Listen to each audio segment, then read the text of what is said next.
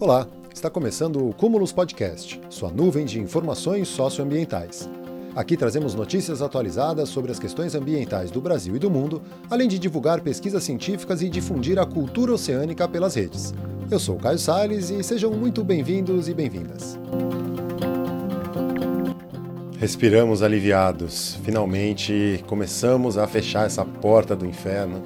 Ainda não é a abertura das portas do céu, mas já estamos com podendo respirar um pouco mais aliviados e a, a, com todo o, o que vem agora na sequência, depois da eleição de Luiz Inácio Lula da Silva para ser o próximo presidente do Brasil, assumindo em 1 de janeiro de 2023. E a gente vai repercutir um pouco isso, trazer um pouco da fala do primeiro discurso dele, é, como a Marina Silva tem assumido um protagonismo já nesse primeiro dia aí pós-eleição, ela está onipresente nos veículos de comunicação, o quanto o meio ambiente tende a ser central nesse próximo governo. E a gente vai estar tá aqui de olho, cobrando e apoiando no que for preciso. E toda a repercussão internacional, principalmente dessa eleição aqui no Brasil e os próximos passos, né? Qual que é o caminho que tem se apontado por aí. Bom, todo mundo acompanhou, pelo menos quem, quem não está em outro planeta, a eleição no Brasil e segundo turno super apertado, mas Luiz Inácio Lula da Silva foi eleito novo presidente do Brasil. Vamos tirar esse da descarga final para esse esgoto ir embora lá do, da, Palácio da Alvorada, do Palácio do Planalto, e a gente tentar começar a reconstruir esse país, como o próprio Lula disse no discurso. Não foi uma vitória do Lula, uma vitória do PT, mas uma vitória de uma grande frente ampla, democrática, reunindo num mesmo palanque de João Amoedo a Guilherme Boulos, de Sônia Guajajara a Henrique Meirelles, todo mundo dentro dessa. É, missão né, de barrar o autoritarismo, o fascismo que crescia, cresce no Brasil, e a gente vê, né, quase 60 milhões de votos o Bolsonaro teve, isso é uma força, né, mas muito também manipulada, usando a máquina do Estado e a é, todas essas estratégias de redes é, muito eficiente que a extrema-direita tem usado no Brasil, no mundo todo, na verdade, e aqui no Brasil especialmente, chegando em muita gente e disseminando várias coisas. É, aquelas histórias fantasiosas, né? Como se agora já estou aqui, tem uma, um venezuelano morando aqui, ocupando um quarto na minha casa, usando o banheiro unissex e, e essas coisas que inventam por aí, né? Para tentar ganhar a eleição. Funcionou em 2018, 2022 quase funcionou, mas a gente conseguiu barrar isso com essa grande frente ampla.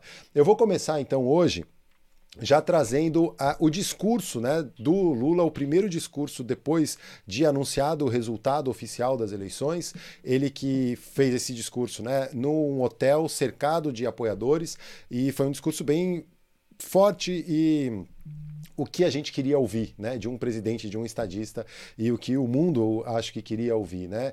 Então eu vou colocar um trechinho que eu destaco, que é o trechinho que ele fala da questão ambiental é, e mostra, né, o quanto é, vai ser importante, o quanto é, vai ter essa necessidade, essa, esse olhar para a questão ambiental. Então eu vou colocar aqui o trechinho, a gente já volta para falar mais um pouco.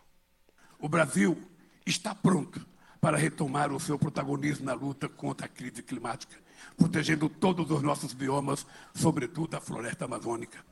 Em nosso governo, fomos capazes de reduzir em 80% o desmatamento da Amazônia, diminuindo de forma considerável a emissão de gases que provocam o aquecimento global. Agora, vamos lutar pelo desmatamento zero da Amazônia. O Brasil e o planeta precisam de uma Amazônia viva. Uma árvore em pé vale mais do que toneladas de madeiras extraídas ilegalmente por aqueles que pensam apenas no lucro fácil às custas da deterioração da vida na Terra. Um rio de águas límpidas vale muito mais do que todo ouro extraído às custas do mercúrio que mata a fauna e coloca em risco a vida humana. Quando uma criança indígena morre, assassinada pela ganância dos predadores do meio ambiente, uma parte da humanidade morre junto com ela.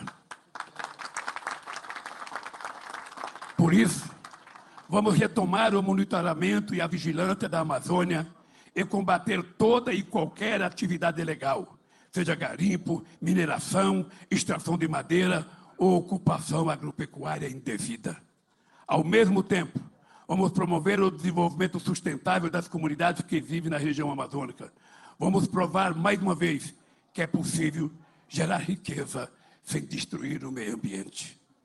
Estamos abertos à cooperação internacional para preservar a Amazônia, seja em forma de investimento ou pesquisa científica, mas sempre sob a liderança do Brasil, sem jamais renunciarmos à nossa soberania. Temos compromisso com os povos indígenas, com os demais povos da floresta e com a biodiversidade. Nós queremos a pacificação ambiental. Não nos interessa uma guerra pelo meio ambiente, pois estamos, mas estamos prontos para defendê-lo de qualquer ameaça. Meus amigos e minhas amigas, o novo Brasil que iremos construir a partir de 1 de janeiro não interessa apenas ao povo brasileiro, mas a todas as pessoas que trabalham pela paz, a solidariedade e a fraternidade em qualquer parte do mundo. É, então, destacar agora o, essa fala do Lula, né, com o, o primeiro discurso dele depois da vitória, ele destacando a necessidade de chegar ao desmatamento zero, é, e não só reduzir né, o desmatamento, a valorização e o olhar para os povos originários, é, a, a, fala que ele, né, que ele diz que a morte de uma criança indígena é a morte de toda a humanidade, né? Morre, quando morre uma criança indígena, morre um pouco da humanidade. E as águas límpidas, falando claramente contra o garimpo ilegal, é, tratando da questão do racismo estrutural. É, esperamos que seja assim mesmo né, nesse próximo governo. E aí eu trouxe o tweet da Sônia Bride, que fala né, que pela primeira vez ela ouça um discurso de presidente eleito dando grande destaque ao clima, à preservação da floresta e à proteção dos povos indígenas. Claramente contra os criminosos do garimpo, que matam as pessoas e o ambiente. Que fala claramente no combate ao racismo estrutural, que condena este país a ficar aprisionado no século XIX, que destrói vidas e talentos impunemente. Se essa vida e esse talento tiverem a pele preta, o Brasil tem muitos desafios pela frente. Não vai ser fácil pegar os pedaços das ruínas do Ibama, da FUNAI, da Procuradoria-Geral da República e tantos órgãos do Estado brasileiro profundamente feridos. Não vai ser fácil unir um país profundamente dividido. Lula parece disposto a tentar. Desejo sorte e sucesso. Aí esse tweet da Sônia Bride eu achei interessante destacar porque a fala do Lula é, vem muito nesse sentido. Né? E aí, tratando da repercussão internacional, eu vou lá para o UOL, na coluna do Jamil Chad. Jamil Chad, que é um correspondente internacional né, do UOL, é uma grande figura, um grande jornalista internacional. E aí ele traz que poucas horas depois da vitória do Lula para mais um mandato como presidente, o governo da Noruega já anunciou que vai retomar a ajuda financeira ao Brasil para reduzir o desmatamento no país. De acordo com fontes em Oslo, na Noruega, o governo escandinavo enviará um negociador ou até mesmo uma equipe para tratar com o Lula o restabelecimento da cooperação para garantir que as taxas de desmatamento sejam reduzidas. Para a imprensa norueguesa, o ministro do Clima e Meio Ambiente, o Espen Barth Eid, ou Aid, não sei como se pronuncia, também confirmou a notícia. Abre aspas para ele. Conversaremos com a equipe dele, o Lula, para preparar as formalidades e montar uma estrutura de gestão. Há quantias significativas congeladas em uma conta no Brasil, no Fundo Amazônia, que podem ser desembolsadas rapidamente. É o que disse o ministro do Clima e Meio Ambiente da Noruega, em entrevista ao canal local lá. Né? É, os dois países tinham estabelecido o maior fundo de cooperação internacional durante o governo Lula, com mais de um bilhão de dólares e administrado pelo BNDES em instituições em Oslo. Mas em 2019, o governo de Jair Bolsonaro colocou novas exigências que acabaram levando a Noruega e a Alemanha a encerrar a transferência de recursos. Na verdade, uma das coisas que o governo Bolsonaro fez foi acabar com o conselho do Fundo Amazônia, que aprovava os, o uso desse dinheiro sem esse conselho, é, né, sem passar pela sociedade civil, sem passar por órgãos instituições diretamente envolvidas com o trabalho de proteção da Amazônia, o, o acordo lá da criação do Fundo Amazônia não permite que essa verba fosse é, acessada. Então ficou lá parado mais de é, 2 bilhões de reais parados para serem é, resgatado é, agora, né, quase que imediatamente. E isso vai ser muito importante porque na LDO, que é a Lei de Diretrizes Orçamentárias para 2023, o orçamento do Ministério do Meio Ambiente e o orçamento de IBAMA e CMBio, né, tudo isso que envolve o Ministério do Meio Ambiente foi drasticamente reduzido. Então, e não tem como mexer tanto na LDO, na, no orçamento que já está no Congresso. Né? Então, o primeiro ano de um governo eleito, ele vai governar com um orçamento feito pelo governo atual. E a gente sabe que esse governo atual fez barbaridades para tentar se reeleger, né? E aí, é, desde prometer o auxílio é, que é hoje o Auxílio Brasil, num valor e colocar na LDO outro valor. E aí, para chegar no valor prometido, tem que fazer alguma mágica, que ninguém sabe como fazer. E aí, é, esse Fundo Amazônia é muito importante e muito importante essa sinalização da Noruega de colocar de, de volta em atividade o Fundo Amazônia e abrir esse diálogo é, de novo. Né? Eu vou abrir aspas de novo para o ministro lá do Clima e Meio Ambiente da Noruega. Houve um aumento maciço do desmatamento sob Bolsonaro, o que tem sido muito preocupante. Todo mundo preocupado com o clima viu dolorosamente como ele desrespeitou completamente os antigos acordos e promessas. No domingo, em seu primeiro discurso após vencer a eleição, Lula fez questão de sinalizar a importância de cortar as taxas de desmatamento, inclusive com uma meta ambiciosa de desmatamento zero. Abre aspas de novo. Esse é um dia importante, é bom para o Brasil, mas também para o mundo inteiro. É, e ele admite que o Lula ele sabe da, da, conjuntura no Brasil, sabe que a situação do Congresso é complicada é, e que vai ser muito difícil, né? Assim, o governo do Lula com o Congresso eleito que tem hoje. Mas a gente também confia eu, pelo menos particularmente, confio não só na habilidade política do Lula de costurar essas alianças, como também na promiscuidade do tal Centrão, porque é, Arthur Lira e Rodrigo Pacheco, por exemplo, vão querer se reeleger e, e por isso passa aí um acordo. É bem interessante a gente. É, ver isso aí, acompanhar esses próximos movimentos para ver, né, para onde que para onde que a gente vai. É bem interessante, né, o, o, o que estão que querendo fazer. E aí, é, já indo para uma próxima notícia, também do Jamil Chad, a cúpula do clima vai ter agora em novembro no Egito é, a COP 27 que é a próxima cúpula do clima e que vai reunir todas as grandes nações. O presidente eleito agora, né, o Luiz Inácio Lula da Silva, foi convidado nessa segunda-feira para participar da cúpula das Nações Unidas para o Clima, que ocorre em novembro no Egito. A proposta foi feita pelos próprios anfitriões do evento, as autoridades egípcias.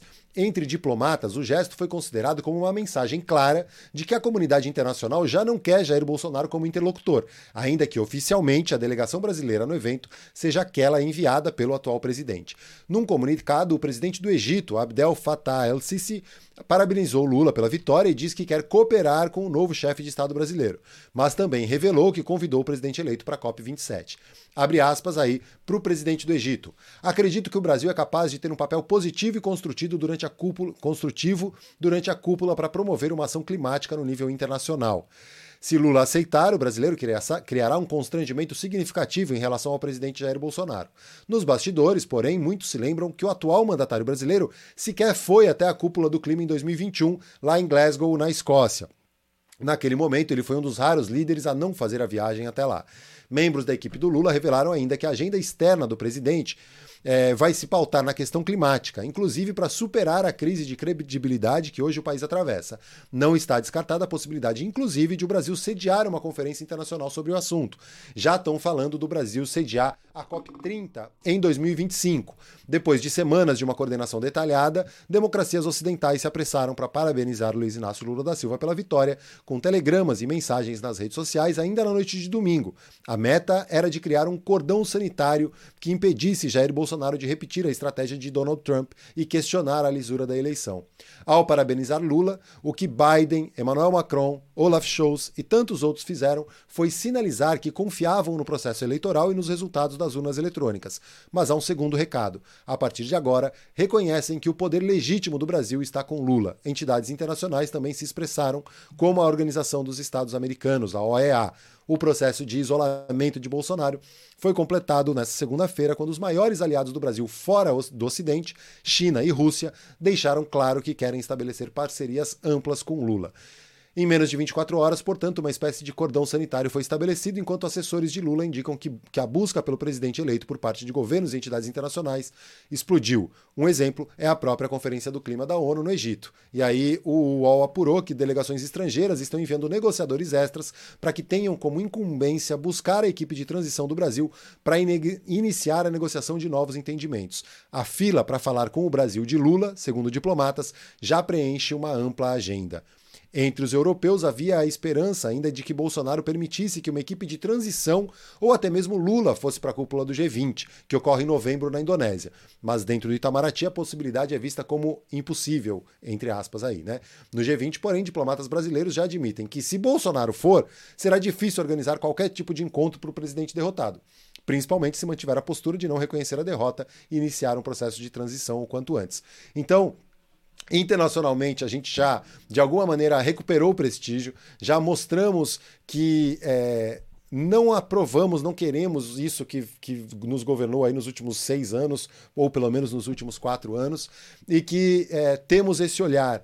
E com o Lula, é, e já indicado nesse primeiro discurso, essa vontade, esse desejo e esse compromisso de tentar atingir o desmatamento zero, de olhar para povos originários, né, criando o Ministério dos Povos Originários, é, olhando para a questão do clima como prioritária. Isso é, eu acho que é importantíssimo, né? A gente ter em vista e entender é, esse protagonismo que o Brasil sempre teve na questão ambiental e agora parece que retomou muito rapidamente com a eleição do Lula. Vou aqui para uma notícia que está na Reuters. A Reuters é uma das principais agências de notícias do mundo, e aí então o que sai na Reuters acaba sendo replicado em diversos veículos pelo mundo, mas basicamente é, repercute esse discurso dele de ontem e a proximidade dele com a Marina Silva. Né? E aí tem todo o texto lá em inglês é, feito hoje, mas fala basicamente é, a, a, repercussão dessa primeira fala do presidente lá é, em São Paulo, assim que foi confirmada a vitória dele. É, e aí já que eu falei da Marina Silva e esse protagonismo internacional, ela é, foi fundamental nessa campanha. A Marina Silva, que teve sérios problemas com o PT na eleição de 2014, uma campanha é, bem ingrata com ela, né? E ela passou por cima disso e abraçou a campanha do Lula desde o primeiro turno. Ela que foi deputada eleita, é, deputada federal eleita por São Paulo, né? Com uma boa votação, vai representar lá no Congresso Nacional. E, está muito se envolveu muito, se engajou muito nessa campanha, foi admirável o papel dela e ela é uma pessoa muitíssimo respeitada nesses fóruns internacionais.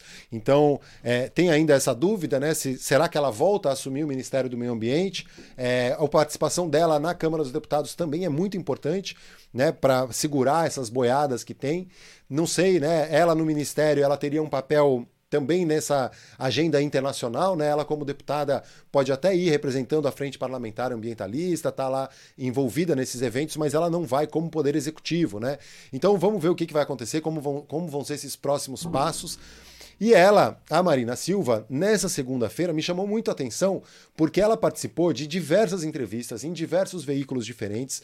Eu vou colocar aqui um trechinho da entrevista que ela deu para TV, para Band, né? Mas ela esteve em vários canais de internet com bastante audiência, teve no UOL, teve no My News. Ela falou bastante nessa reportagem que eu mostrei agora da Reuters. Ela é uma das entrevistadas ou é a principal entrevistada, né? Além da, do, da repercussão do discurso do Lula é, depois da vitória. Então, me chama muito a atenção esse protagonismo da Marina Silva e que ela realmente tenha, porque o trabalho que ela fez no Ministério do Meio Ambiente foi exemplar, é um, um case de sucesso para o mundo, né? principalmente com o PPCDAN e a redução do desmatamento na Amazônia, mas não só isso, na integração, né, na transversalidade entre as áreas dentro dos ministérios, e aí eu cito especialmente entre o Ministério da Educação que, com o Fernando Haddad e o Ministério do Meio Ambiente com a Marina Silva, trabalhando a questão da educação ambiental e e aí a gente está é, na esperança né, de que ela, de fato, seja recompensada por toda essa dedicação que ela teve durante a campanha. Assim como a própria Simone Tebet, que de alguma maneira tem uma ligação com o agro, né? ela que é do Mato Grosso do Sul, mas também foi admirável a postura dela durante a campanha e, e o quanto ela, de alguma maneira, se entendeu com a Marina Silva ali. Né? Então a gente espera é, justamente isso, essa união, e, e é o que o Lula falou: não é uma vitória do PT, não é uma vitória do Lula, é uma vitória vitória de todas essas pessoas que se envolveram, né? E, e como a vitória foi muito apertada, é, cada votinho, cada tentativa ali, cada post que você fez, ou cada pessoa que participou, seja o cara que fez a música lá do Tá Na Hora do Jair, já ir embora, ou seja o Felipe Neto, ou a Anitta, ou a Xuxa, ou a Angélica, ou todos os artistas que se uniram, né? cada um que se esforçou de alguma maneira, o André Janones nas redes, fazendo, tentando bater de frente com esse estilo do bolsonarismo, né?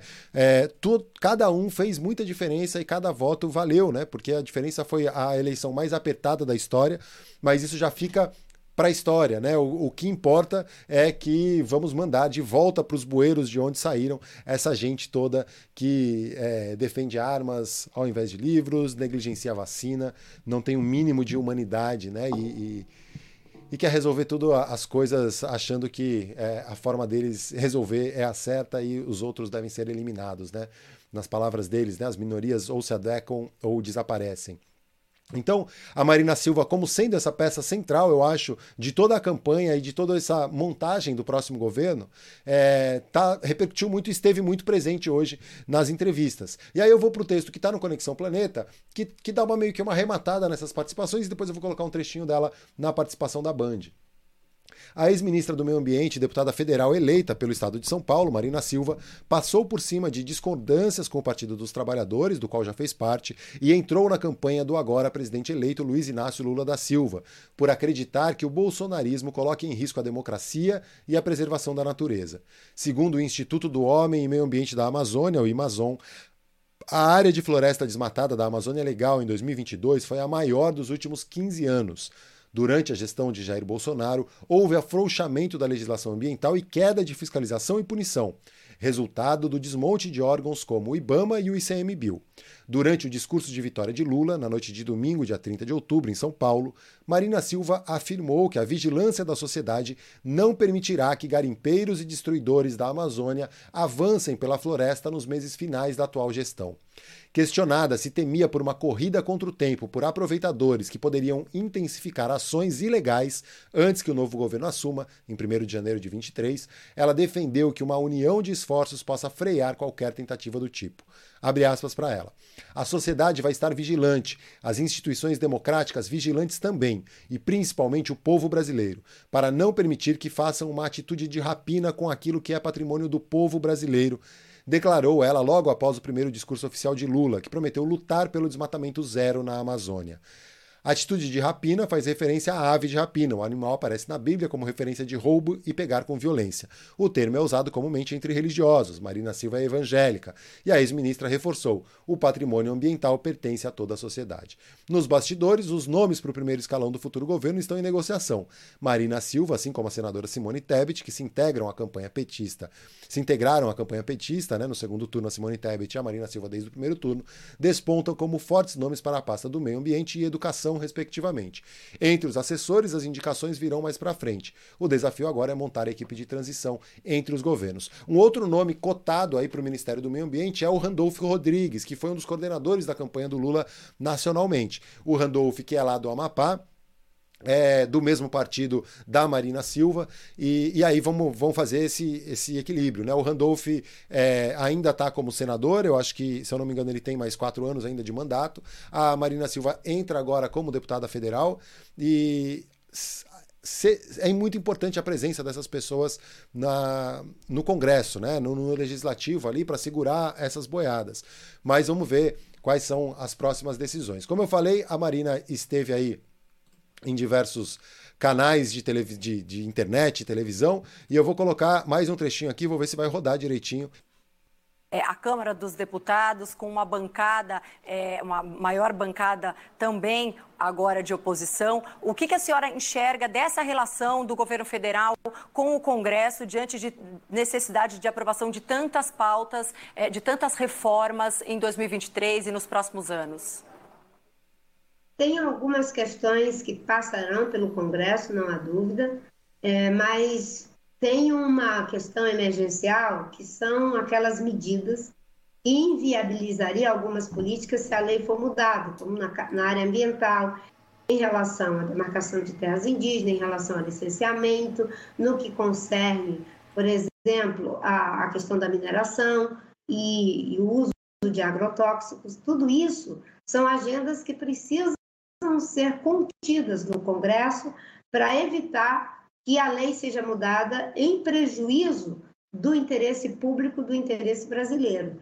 Agora, existem muitas ferramentas que o governo pode usar a partir do próprio executivo, sem necessariamente ter que uma lei. O SUS, o Sistema Único de Saúde, ele já é uma estrutura muito bem estabelecida. Claro que ele vai sempre precisar de aperfeiçoamento, mas foi graças a ele que nós conseguimos enfrentar a pandemia. No que concerne, por exemplo, as políticas ambientais, nós temos uma legislação ambiental que é excelente. E essa legislação, né, com base nela, a gente pode já retomar as medidas de prevenção controle do desmatamento e atualizando essas medidas todas, já se pode fazer a recomposição da, da, das equipes técnicas do, do, Ministério, do IBAMA, do ICMBio, do Serviço Florestal Brasileiro, dos órgãos é, ambientais, sem precisar necessariamente de uma lei no Congresso. O Fundo Amazônia depende muito mais de credibilidade e de uma ação concreta do Executivo, de que vai ampliar o alcance do fundo e ampliar, inclusive, a capacidade de aporte de recursos para que a gente possa, inclusive, usar esses recursos para as ações de combate ao desmatamento, ordenamento territorial e fundiário, proteção das unidades, gestão das unidades de conservação. Essa foi um trecho da fala da, da Marina Silva nessa entrevista que ela deu para a Band News e, e ela está é, onipresente hoje, nessa segunda-feira. É, para é, seguir aqui nas notícias, eu vou só dar uma, uma passada geral é, nas notícias, em outras notícias interessantes, né? Uma delas fala da eleição do Jerônimo Rodrigues na Bahia, né? Primeiro governador indígena do país. Ele é sucessor, sucede o Rui Costa, que era o atual, né, o atual governador da Bahia. Ele que é, tinha no, no, no, começo ali o Jacques Wagner, que já foi governador da Bahia, seria o candidato, é, mas aí, como ele é senador e é importante, e no acordo dessas de quem sairia para senador, quem sairia para governador, né, PT, PSB, principalmente nesse acordo que teve nacionalmente, o Jerônimo Rodrigues saiu candidato, e era um desafio torná-lo conhecido, né? O ACM Neto, que é o, era o prefeito de Salvador e da, da toda a dinastia do Antônio Carlos Magalhães ali, né?